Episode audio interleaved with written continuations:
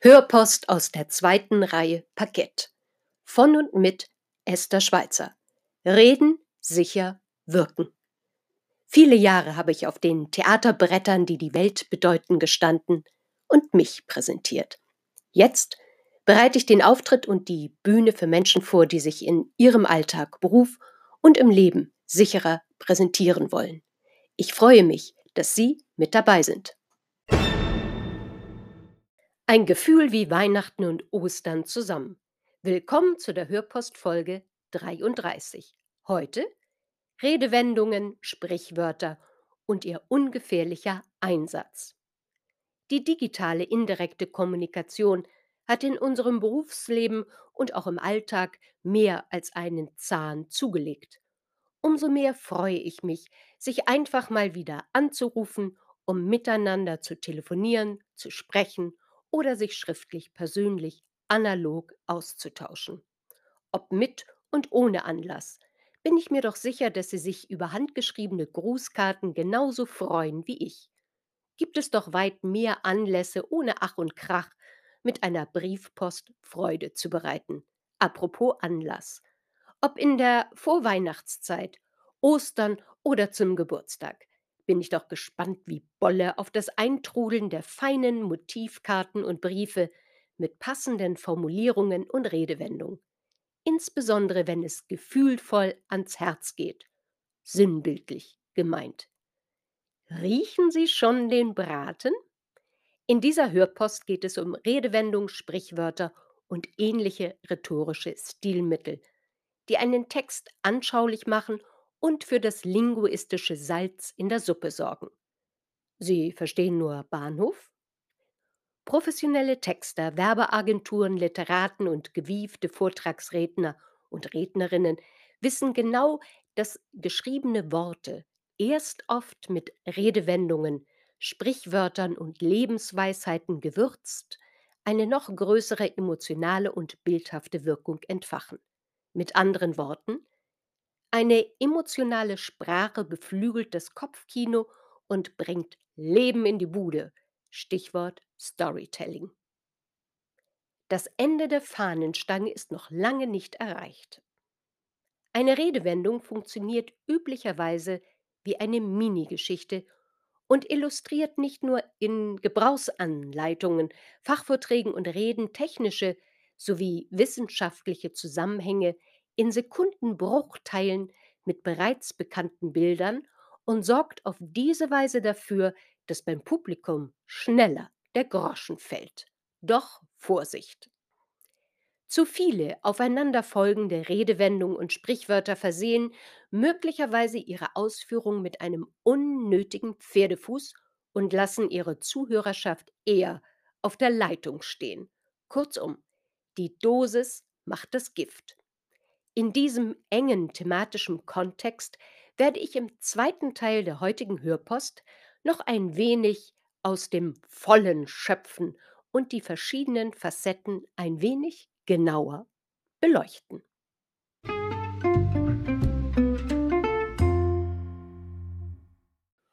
Ach, wie gut, dass niemand weiß, dass ich Rumpelstilzchen heiß.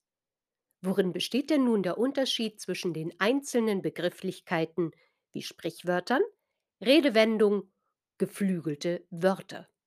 Bevor ich mich da allzu sehr aufs Glatteis wage, zitiere ich an dieser Stelle Wikipedia. Eine Redewendung, auch Phraseologismus, ein Idiom oder idiomatische Wendung ist eine feste Verbindung mehrerer Wörter zu einer Einheit, deren Gesamtbedeutung sich nicht unmittelbar aus der Bedeutung der Einzelelemente ergibt. Es handelt sich um ein rhetorisches Stilmittel und um den Spezialfall einer Kollokation.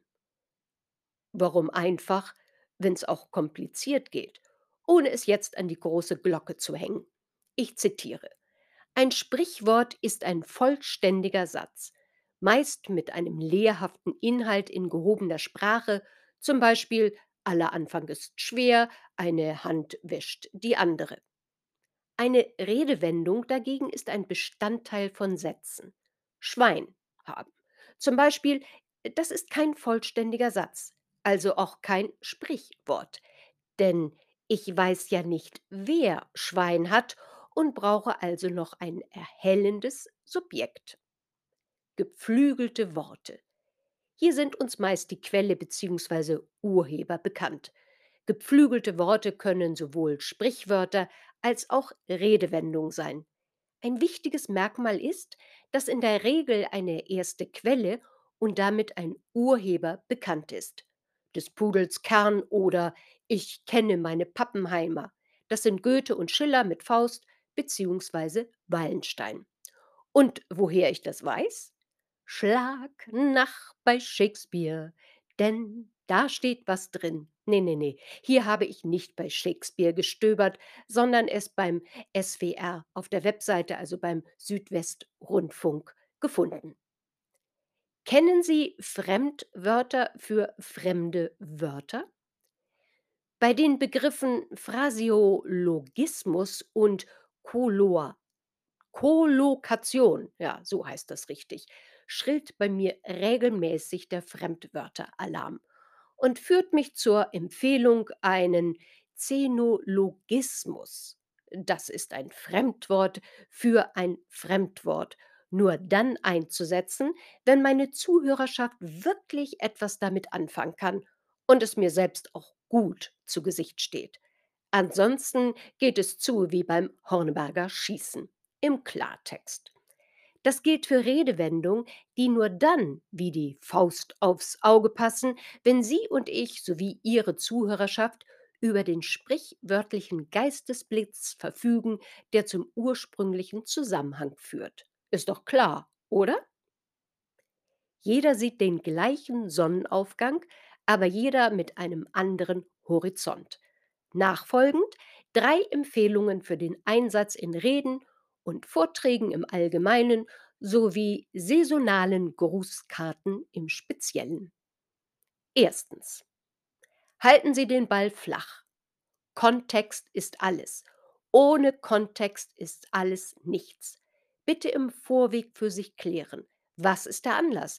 Warum wenden Sie sich an Ihre Leser bzw. Zuhörerschaft? Weil es bald Weihnachten ist? Neujahrswünsche? Privat, beruflich? Planen Sie eine Präsentation für eine Jahresauftaktveranstaltung, ein Kundenmeeting?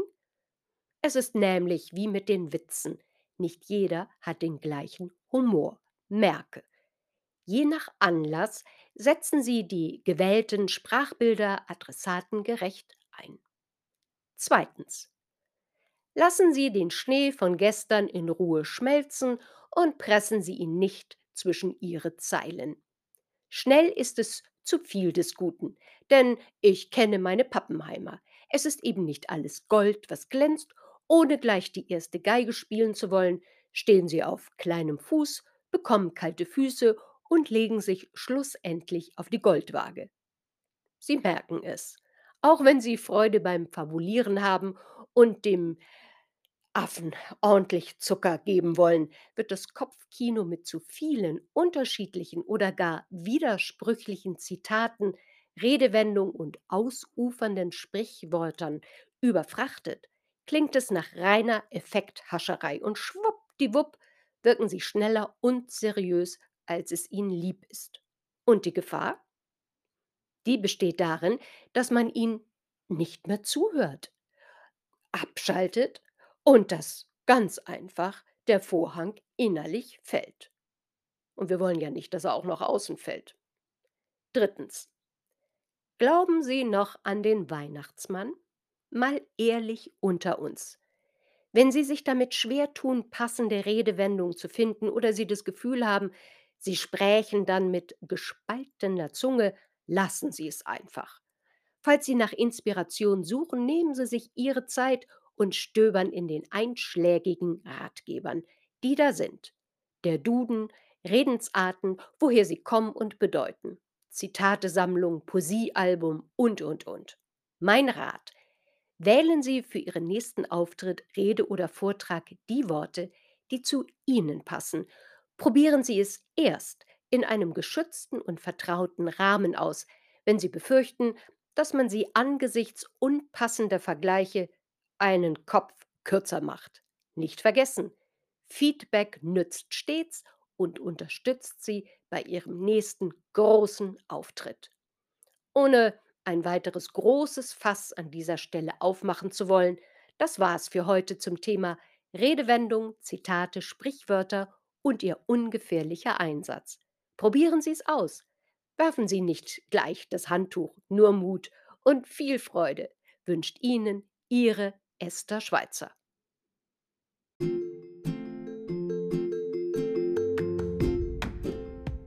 Das war für heute Ihre Hörpost aus der zweiten Reihe Parkett. Mit und von Esther Schweizer.